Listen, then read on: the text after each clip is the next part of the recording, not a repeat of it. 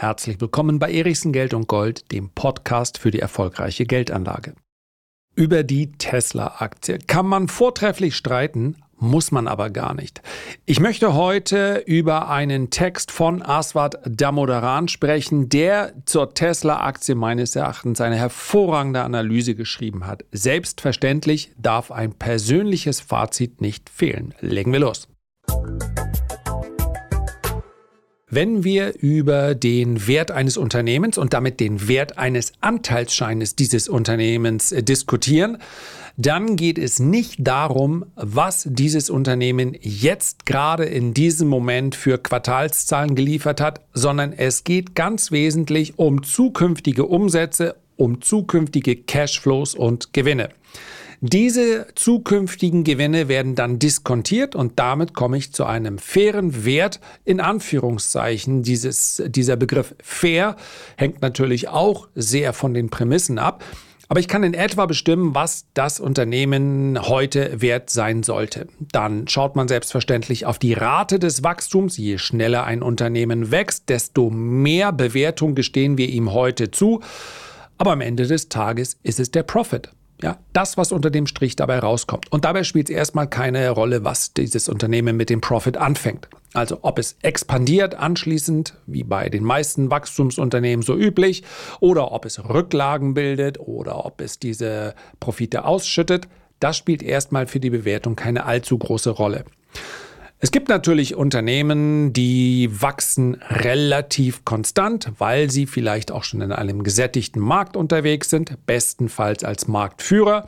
Und da können wir dann in etwa den fairen Wert bestimmen. Wir können also ganz leicht sagen, wenn es mal in einer Phase der guten Stimmung hier deutlich über diese faire Bewertung hinausgeht, dann wird die Aktie vielleicht korrigieren, während in einer Phase, in der Trübsal geblasen wird oder in der es vielleicht durch gewisse Ereignisse zu einem Crash kommt, ja, wenn das, dieses Unternehmen dann weit unterhalb des aktuell fairen Wertes notiert, dann sind das Kaufgelegenheiten. Aber in dieser Bandbreite wird sich dann dieses Unternehmen langsam, aber sukzessive aufwärts entwickeln. Das sind genau die Unternehmen, die wir in langfristigen Depots wollen.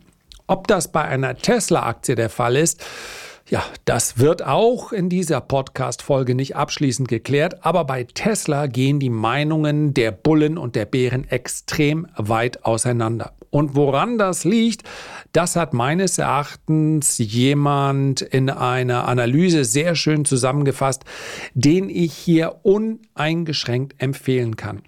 Aswad Damodaran heißt er. Und wenn ich es nicht vergesse, ich gebe alles, dann werde ich den Link zu seinem Blog, im Übrigen kostenlos, hier unter dieser Folge oh, für euch einstellen.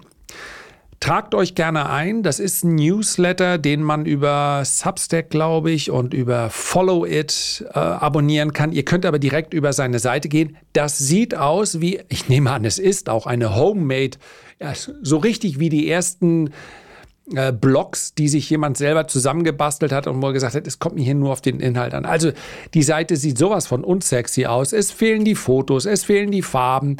Der Mann ist halt ein Professor, der im Hauptberuf unterrichtet, ich glaube an der New York School of Finance, jawohl. Und man kann ihm wirklich folgen. Man sollte des Englischen mächtig sein, denn das, was er hier beschreibt, das beschreibt er wirklich ausführlich. Und er versucht auch gar nicht, es besonders einfach darzustellen. Er geht tief in die Bilanz rein, praktisch jeder Artikel. Es kommt selten am Ende das Fazit, jetzt kauft diese Aktie, jetzt verkauft diese Aktie. Er benennt durchaus die Unternehmen, die er im Depot hat und auch Unternehmen, die er mal wieder verkauft und so weiter und so fort, aber ohne jede Art von Effekthascherei. Es geht auch gar nicht um ein Musterdepot. Es geht darum, dass man aus jeder dieser Artikel etwas mitnehmen kann. So, lieber Aswad, falls wir uns jemals treffen sollten, mehr Pitch war nicht möglich. Nee, folgt ihm. Macht wirklich Sinn. Gerade dann, wenn man sagt, ich möchte mich mit fundamentaler Analyse beschäftigen. Und in diesem Artikel vom 3. Februar geht es um Tesla. Ist natürlich eine harte Nummer, sich an das Thema ranzutrauen, denn, und das ist wahrscheinlich der Grund, warum er es gemacht hat, Tesla kommt ja erst einmal bei den allermeisten Anlegern nicht deshalb ins Depot, weil sie sagen, hm, wenn ich mir die Bilanz so anschaue, dann ist das Unternehmen einfach fundamental sehr, sehr günstig. Es gibt ja mehr bei Tesla, was dafür sorgt, dass eine Kathy Wood zum Beispiel sagt, dieses Unternehmen muss ich im Portfolio haben, in meinem ETF. Ja, wir haben den Musk-Faktor. Ich finde immer noch, das hört sich an wie ein Deo, aber anyway. Wir haben den Musk-Faktor, die schillernde Persönlichkeit Elon Musk hat Tesla zu dem gemacht, was es heute ist. Wir haben den Faktor des Visionären, wir haben den Faktor, und das ist ja sicherlich ein mittlerweile belegbarer, dass eine ähm, Branche sowas von aufgerüttelt und durchgeschüttelt wurde von Tesla, wie man sich das vorher niemals hätte vorstellen können. Und das bleibt. Egal wie man über Elon Musk oder Tesla denkt, das ist quasi ein Meisterstück dessen, wie man links vorbeizieht. Und zwar in einer Geschwindigkeit Wahnsinn. Tesla verdient pro verkauftem Auto fast dreimal, phasenweise waren es sogar viermal so viel wie die etablierten Hersteller und deswegen war Tesla phasenweise auch so viel höher bewertet. Ja, ähm, ich meine, aktuell ist es ein bisschen runtergekommen, aber äh, wenn man sich die größten Autobauer zusammendenkt, also äh, Toyota und Volkswagen und BMW und Mercedes sind hinsichtlich der Stückzahlen gehören jetzt nicht zu den größten. Alle zusammen waren nicht so viel wert wie Tesla. Und dennoch gab es bereitwillig Käufer, die gesagt haben, spielt keine Rolle. Bei der Marge und bei der Vision muss ich die Aktie im Depot haben. Das ist etwas, was Herrn Damodaran dazu geführt haben dürfte, immer mal wieder die Aktie unter die Lupe zu nehmen und damit natürlich auch so viele Reaktionen zu provozieren wie bei keiner anderen Analyse. Es kommt jetzt wenig überraschend, dass man weniger Feedback bekommt zu einer Analyse, ja beispielsweise zu Walmart vielleicht oder zu Procter Gamble, als wenn man über Tesla schreibt. Und dementsprechend hatte er jetzt die Idee, eine sehr gute, genau dieses Feedback mal zu verwenden und darauf zu schauen, was ist es eigentlich, was ihm manchmal die Tesla Bullen und manchmal die Tesla Bären vorgeworfen haben. Und genau darauf möchte ich jetzt gemeinsam mit euch schauen, bevor ich dann ein persönliches Fazit sehr gerne ziehe, ob Tesla für mich ein Investment ist, wenn ja, zu welchem Preis oder eben auch nicht. Ich kann es vorwegnehmen, den aktuell fairen Wert für Tesla unter Berücksichtigung all der Informationen, die Aswad Damodaran hier zur Verfügung standen, sieht er bei 130 Dollar. Während ich diese Podcast-Folge jetzt am, deswegen bin ich so hungrig, 12.34 Uhr und ich habe noch nicht gegessen. Also dann wird es natürlich auch Zeit. Also ich nehme die Podcast-Folge hier am Freitagmittag auf. Der Schlusskurs von Tesla betrug gestern 188 Dollar. Bei 130 Dollar sieht Damodaran den fairen Wert, weist aber auch sofort darauf hin, und das ist ja etwas, was wir hier schon vielfach besprochen haben. Natürlich orientiert sich der Wert einer Aktie im Großteil aller Marktphasen nicht an so etwas wie einem fairen Wert.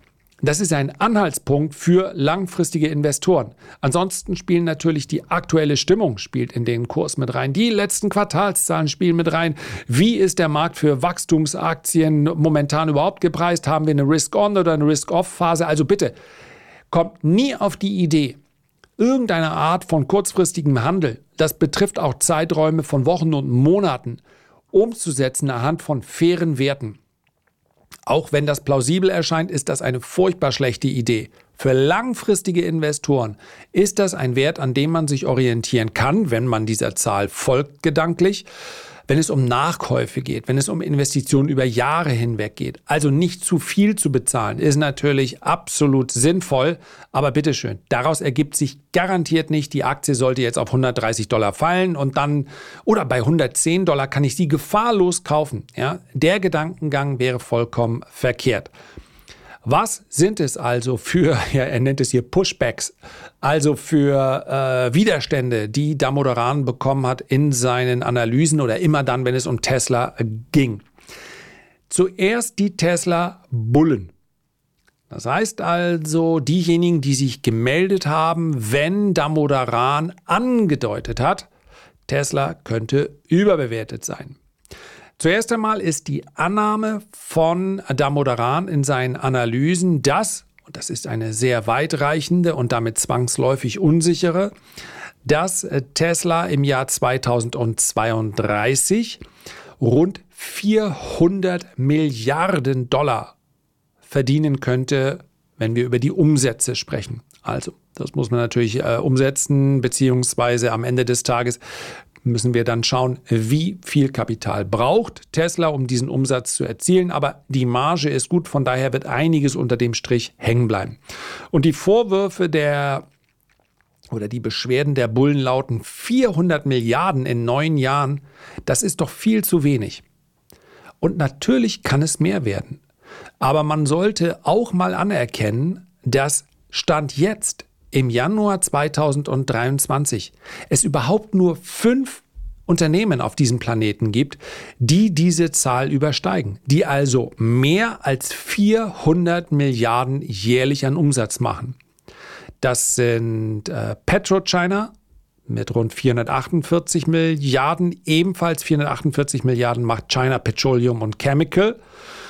Äh, 500, knapp über 500 Milliarden. Ich kenne die, damit habe ich jetzt die Quartalszahlen von gestern noch rausgelassen, aber wir sprechen ja auch vom letzten Jahr.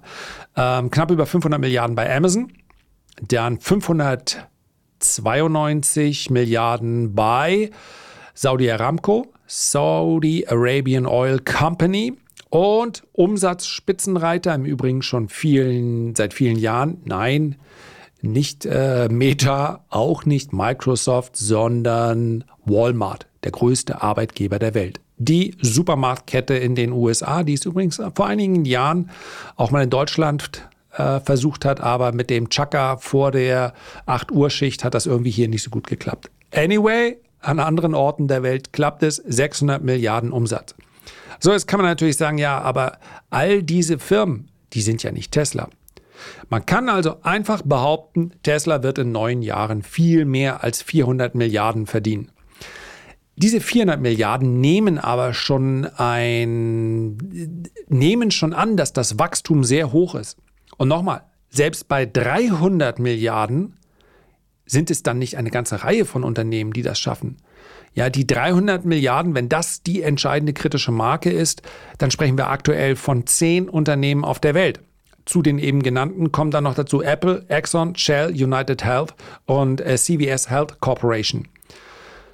Und wer sich jetzt wundert, dass da, glaube ich, dann äh, vier Werte aus dem Ölsektor sind, ja, so ganz schnell geht es wohl nicht mit der Energiewende. Das haben wir an dieser Stelle schon mal besprochen. So, ein weiterer Vorwurf lautet, dass er eine langfristige Marge annimmt von 16 Prozent. Phasenweise hat Tesla selbstverständlich diese Marge von 16 Prozent weit, weit übertroffen. Wir dürfen aber auch festhalten, dass die durchschnittliche Marge von Automobilunternehmen in den letzten 5000 Jahren, seit es äh, Automobile gibt, bei 5 bis 6 Prozent gelegen hat. Und zwar sowohl bei den guten als auch bei den allerbesten. Und wer jetzt natürlich sagt, alle anderen haben schlicht und einfach keine Ahnung vom Business. Auch das kann man annehmen. Aber Damodaran nimmt hier immerhin die dreifache Marge an und das ist meines Erachtens sogar relativ viel. Denn wir sprechen, wir sprechen immer wieder von einzelnen Unternehmen. Wir dürfen aber feststellen, und zwar durch alle Branchen hindurch, Stahlbranche, Cannabisbranche, Softwarebranche, Automobilbranche, Ölbranche, man kann durchaus diese Durchschnittswerte als einen Anhaltspunkt nehmen. Und die Guten werden dann drüber liegen, die Schlechten werden drunter liegen. Genauso wie wir zum Beispiel bei amerikanischen Automobilbauern eine ganze Zeit lang eine Marge hatten, die lag bei zwei bis drei Prozent. Also nur die Hälfte dessen, was die Branche im Durchschnitt geschafft hat. Das hat sich jetzt etwas verändert. Aber dann anzunehmen, dass ein anderer Automobilbauer die dreifache Marge, also die operative Marge, von der ist hier die Rede, erzielt, das ist zumindest mal nicht äußerst pessimistisch, sondern eher etwas Bullisches. Und ich weiß, was viele jetzt denken. Es ist nämlich genau der dritte Punkt, den hier der Moderan anspricht.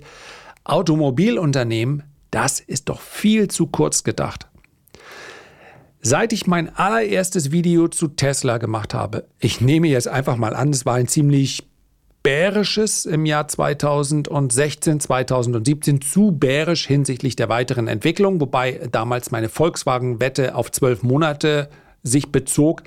Und da Volkswagen zu diesem Zeitpunkt mitten im Abgasskandal steckte, habe ich die Wette auch gewonnen. Volkswagen hat sich in den folgenden zwölf Monaten besser entwickelt. Seitdem hat sich aber Tesla eindeutig besser entwickelt.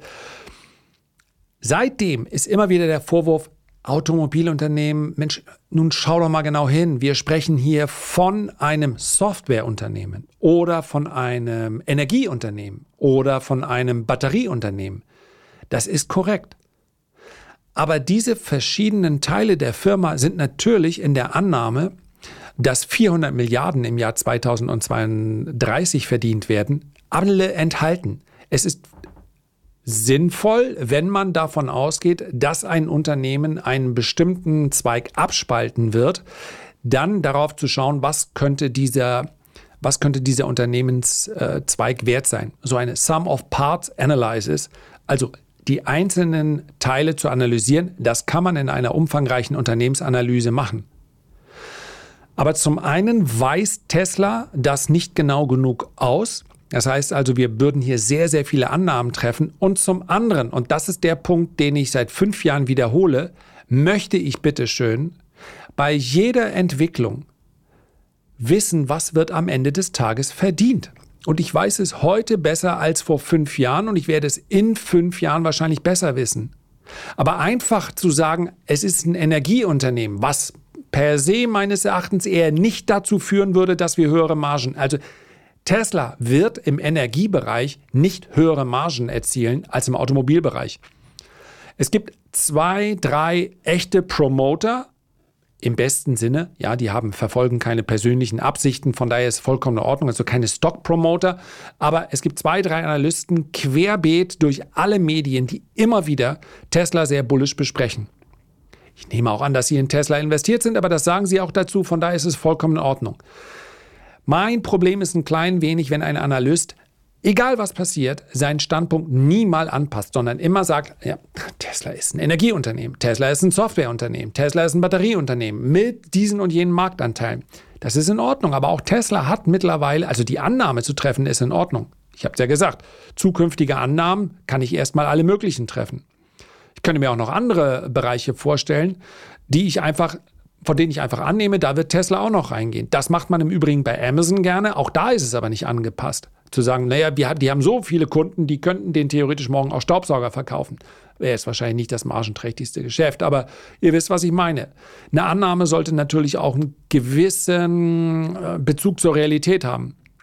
Und wir haben schon eine gewisse Unternehmensgeschichte jetzt bei Tesla mitverfolgen können und dürfen von daher einigermaßen valide Annahmen treffen. Und ich bin nicht bereit zu sagen, nur weil es kein Automobilunternehmen ist, ist es dann, äh, wird das gesamte äh, muss ich das ganze Business neu denken. Das kann ich machen. Das ist eine Spekulation. Aber nochmal, Tesla selber, Elon Musk, der ja für seine Zurückhaltung nicht unbedingt bekannt ist, spricht zwar von Transformation, sieht aber Tesla nach wie vor als ein Unternehmen, welches einen Haupt, einen Großteil seines Umsatzes mit Automobilverkauf erzielt. Das sagt Elon Musk selber. Ja, The Boring Company oder SpaceX haben damit nichts zu tun. Die tauchen nicht auf in der Bilanz. Das sind mehr oder weniger teure Spielzeuge. Elon Musk kann mit seinem Geld machen, was er will. Aber wer jetzt sagt, naja, die fliegen zum Mars, SpaceX fliegt zum Mars, aber nicht Tesla. Davon hat Tesla überhaupt nichts. Vielleicht wäre es eine geile Marketingaktion, Tesla auf dem Mars fliegen zu lassen, aber äh, fühlt sich bis 2032 eher nicht so wahrscheinlich an. Ne?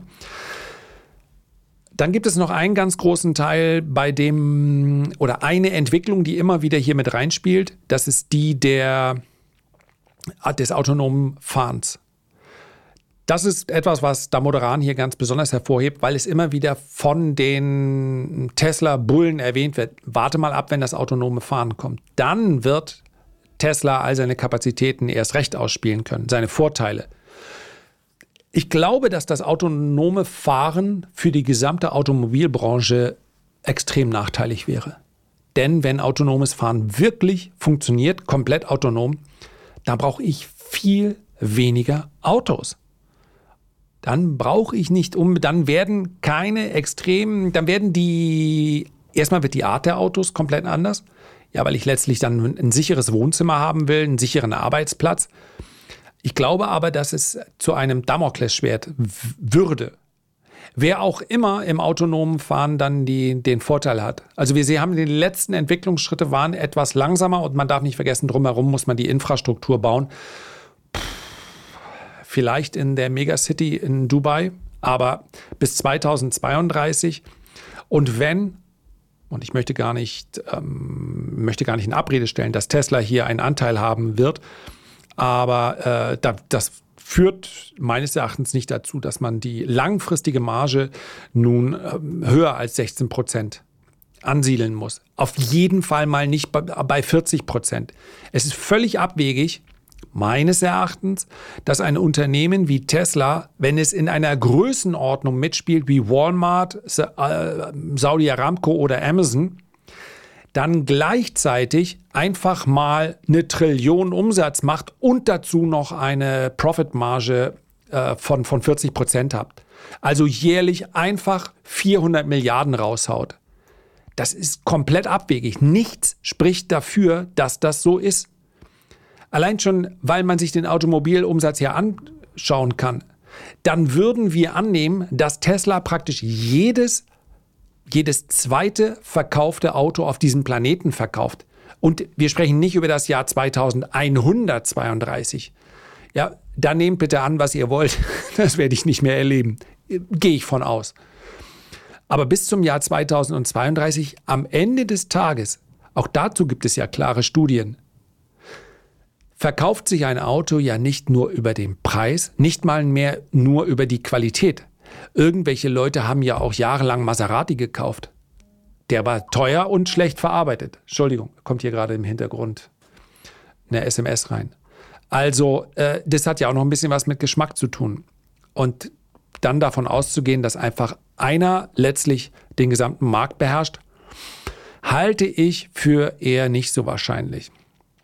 So, und was haben die Bullen ansonsten noch genannt? Ja, äh, man hätte den, also es sind im Prinzip zwei Punkte, die hier genannt werden. Exceptional Company, also eine außergewöhnliche Company, das ist es auf jeden Fall.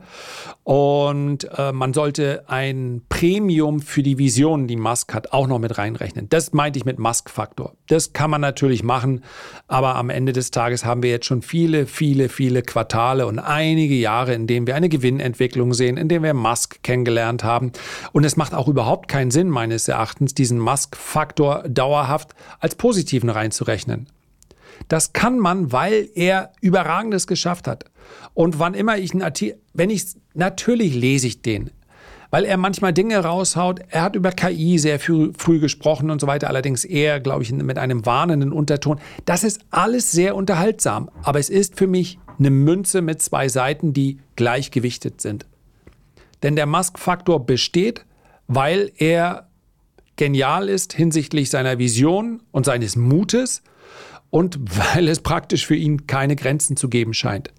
Aber das sehen wir an anderer Stelle auch, kann zu einem Übermut führen, kann dazu führen, dass man seinen Kopf einfach durch die Wand setzt und vielleicht über Twitter zum Beispiel auch noch eine große Erfolgsgeschichte.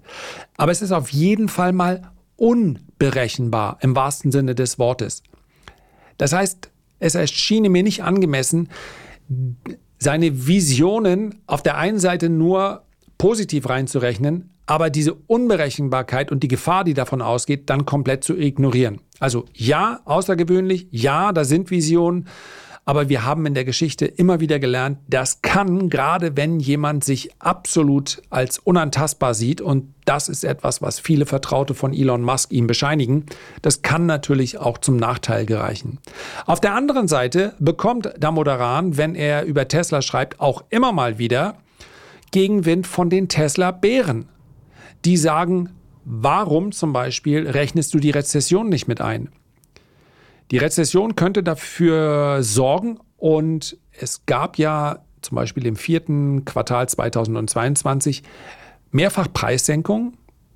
Die einen sagen, weil Tesla das Quartal noch voll machen wollte und genau in dem Moment Marktanteile gewinnen wollte. Das kann man positiv ausdrücken. Die anderen sagen, sie haben schlicht nicht genug Autos verkauft. Und wenn man sich die Inventories, also die, die, die ähm, äh, Bestände anschaut, dann ist es wahrscheinlich eher die zweite Variante. Also viel produziert, aber nicht alles schnell genug verkauft. Was natürlich dann auch wichtig ist, wenn du so ein Jahresergebnis liefern willst, dann musst du halt in dem Jahr auch noch verkaufen. Und deswegen hat man über Preis, Preissenkungen sind in der Regel nichts, was man positiv mh, mm, deutet. Ja, und von daher glaube ich allerdings, dass eine Rezession, wenn sie denn kommt in 2023 oder 2024, dennoch nicht in die langfristige Betrachtung von Tesla mit reingehört. Denn Rezessionen dauern sechs bis 18 Monate, aber nicht länger. Und es viel von dem, was an Konsum ausgesetzt wird in der Rezession, wird in der anschließenden, im anschließenden Bullenzyklus wieder aufgeholt. Und gerade bei einem Verbrauchsgegenstand wie PKWs ist das auch so. Von daher, ja, die Rezession kann die Ergebnisse verhageln, aber dass das in einem langfristigen Modell nicht mit drin ist, ist meines Erachtens nachvollziehbar. Naja, und das, was natürlich die Tesla-Bullen als äh, Pro-Argument haben, haben die Tesla-Bären als Kontra-Argument und sagen, es ist doch nur eine Automobil-Company. Das stimmt. Und nochmal, ein Großteil des Umsatzes wird dort erzielt und wird absehbar in den nächsten Jahren auch erzielt. Aber es gibt durchaus weitere Bereiche, die vielleicht auch für eine positive Überraschung sorgen könnten. Und wenn Tesla selber die Infrastruktur stellt, wenn Te Tesla selber im großen Stil möglicherweise auch Batterien verkaufen könnte, ist nach wie vor ein Business, was sehr schnell wächst, dann denke ich, es ist bei Tesla wie bei keinem anderen Automobilunternehmen durchaus angemessen, von mehr als nur a Car Company zu sprechen. Ganz davon ab, weil das der dass es ja einige mh, hm, Geschäftsbereiche gibt, die Tesla immer so angeteasert hat, aber die bisher in der Umsetzung noch keine Rolle spielen. Wenn einer das kann, ja, positiv ausgesprochen, dann ist es wahrscheinlich Elon Musk. Aber mh, hm, es ist für mich weder ein Vor- noch ein Nachteil, das habe ich schon gesagt. Und ja, am Ende die Kapitalkosten werden, das ist mehr so ein bilanzielles Ding, er setzt die Kapitalkosten relativ niedrig an. Man muss sagen, wenn Tesla sich Fremdkapital besorgen müsste, das ist derzeit in diesem Marktumfeld noch nicht notwendig. Aber wenn, dann läge es nach wie vor aufgrund der Volatilität der Ergebnisse höher. Das heißt also, Fremdkapital bezahlt Tesla, obwohl es größer ist als andere Automobil Hersteller äh, immer noch kauft Tesla zu einem höheren Preis ein.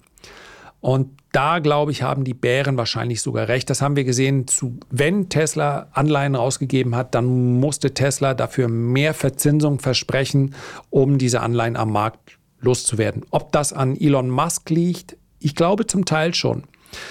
Mein, wäre ich Tesla-Aktionär zu diesem Zeitpunkt, dann wäre meine Wunschvorstellung, dass Tesla ja wie ein ja, äh, wie, wie, könnte man das nennen? Äh, Chief of Vision, Vision, also COV wird und letztlich weiterhin den strategischen Kurs bestimmt. Aber fürs Alltagsgeschäft, das haben wir bei vielen, vielen Unternehmen gesehen, selbst bei einem, bei einem Microsoft-Unternehmen, fürs Alltagsgeschäft darf es gerne jemand sein, der am Ende des Tages dafür sorgt, dass es keinen Ärger mit der SEC gibt, also mit der Börsenaufsichtsbehörde, äh, dass die Steuern rechtzeitig bezahlt werden und, und, und. Ja, einer, einer fürs Grobe, fürs Alltägliche.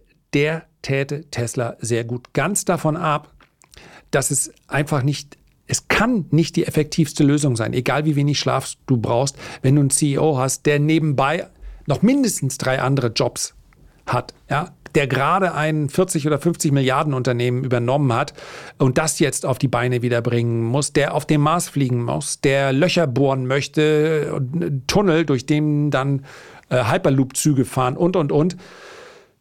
Ja, etwas mehr Diversifikation im Management wäre aus meiner Sicht ganz sinnvoll.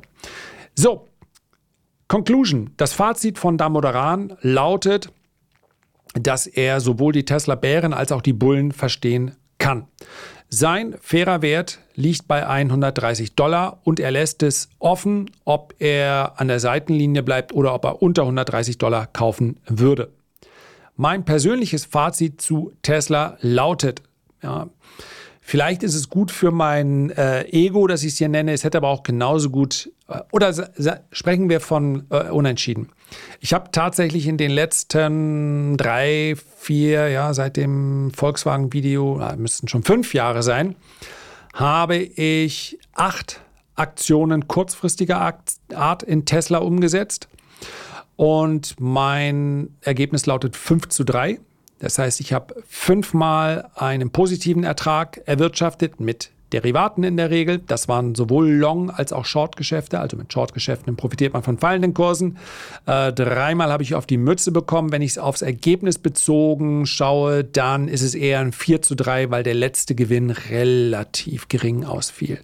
Was besser gewesen wäre, wäre sicherlich zum, äh, zum Zeitpunkt der ersten Besprechung der Tesla-Aktie unter 50 Dollar einfach die Aktie zu kaufen und dann ja vielleicht in den Hype 2021 zu verkaufen. Da hätte ich mir alle anderen Depotaktionen sparen können. Von daher bin ich bei Tesla vielleicht auch gar nicht der Richtige, den man fragen sollte. Aber ich möchte, wenn es um langfristige Investments geht, möchte ich Verlässlichkeit. Ich möchte ein, ich möchte den, die Vision, den Weg des Unternehmens verstehen können. Und mir ist tatsächlich, obwohl ich das Unternehmen selber ganz interessant finde, mir ist der Musk-Faktor einer, den ich nicht in mein Depot legen möchte. Weil ich einfach nicht weiß, was morgen beschlossen wird. Ich weiß vor allen Dingen nicht, ob Musk Aktien verkaufen muss, um dann andere Aktivitäten zu finanzieren. Daher werde ich weiterhin die Aktie charttechnisch behandeln und werde immer mal wieder in aus meiner Sicht eindeutigen Aktionen dann auf eine Überbewertung oder Unterbewertung ähm, setzen. Das hier alles ist ja überhaupt keine Empfehlung. Aber wenn ich mir anschaue, wie sich der Markt derzeit entwickelt und was ich glaube, wie die Märkte insgesamt in den nächsten zwei, drei Jahren aussehen, dann würde ich denken, dass Tesla auf diesem Niveau bei 188 Dollar eher nicht billig ist, sondern eher teuer. Das heißt also, dass wir diesen fairen Wert bei 130 Dollar noch erreichen, vielleicht sogar unterschreiten. Und das sind weniger Tesla-spezifische Faktoren, die für diese Einschätzung sorgen, sondern vielmehr die Überzeugung, dass wir auch noch Phasen haben werden, in denen die Marktteilnehmer das Risiko rausnehmen möchten. Und Tesla bleibt ein Risikowert. Der massive Aufschwung hat in dem Moment stattgefunden, praktisch seit der ersten Woche 2023, in der wir in der Risk-On-Phase waren. Ich möchte allerdings auch betonen, dass sich charttechnisch einiges verbessert hat bei Tesla. Sollte also, und mit Blick auf den Technologieindex, fällt es derzeit schwer, bärisch zu werden, sollte der Markt zur Oberseite überraschen, aus welchem Grund auch immer, dann werde ich mich sicherlich nicht hinstellen und eine Tesla-Aktie shorten und sagen, die muss jetzt runterkommen. Ja, die muss jetzt fallen. Ist sowieso immer, ich werde demnächst ein Video machen, ich glaube, diese oder nächste Woche darüber, dass ich ganz bewusst, hört sich ein bisschen komisch an, mit vielen Short-Aktionen an der Börse Geld verloren habe. Ähm, wie das gemeint ist, wie gesagt, mehr dazu im Video. Das wird dann auf dem Tradermacher-Kanal übrigens sein. Aber bei Tesla ist der Platz, an dem ich mich in der Regel am wohlsten fühle, der an der Seitenlinie. Ich werde weiterhin Artikel mit Elon Musk lesen, ich werde weiterhin das Treiben verfolgen, aber allein schon aufgrund der Tatsache, dass hier dauernd große Kurslücken, also Gaps gerissen werden, es ist einfach nicht mein Wert. Und ich glaube, für Damodaran war es auch gar nicht so einfach, hier diesen Artikel zu schreiben. Wenn ich also eine klare Empfehlung aussprechen darf zum Schluss, dann bezieht die sich nicht auf Tesla, sondern darauf, sich die Texte und Analysen von Aswad Damodaran durchzulesen. Das war's. Herzlichen Dank für deine Aufmerksamkeit. Ich würde mich sehr freuen, wenn wir uns beim nächsten Mal gesund und munter wiederhören. Bis dahin alles Gute, dein Lars.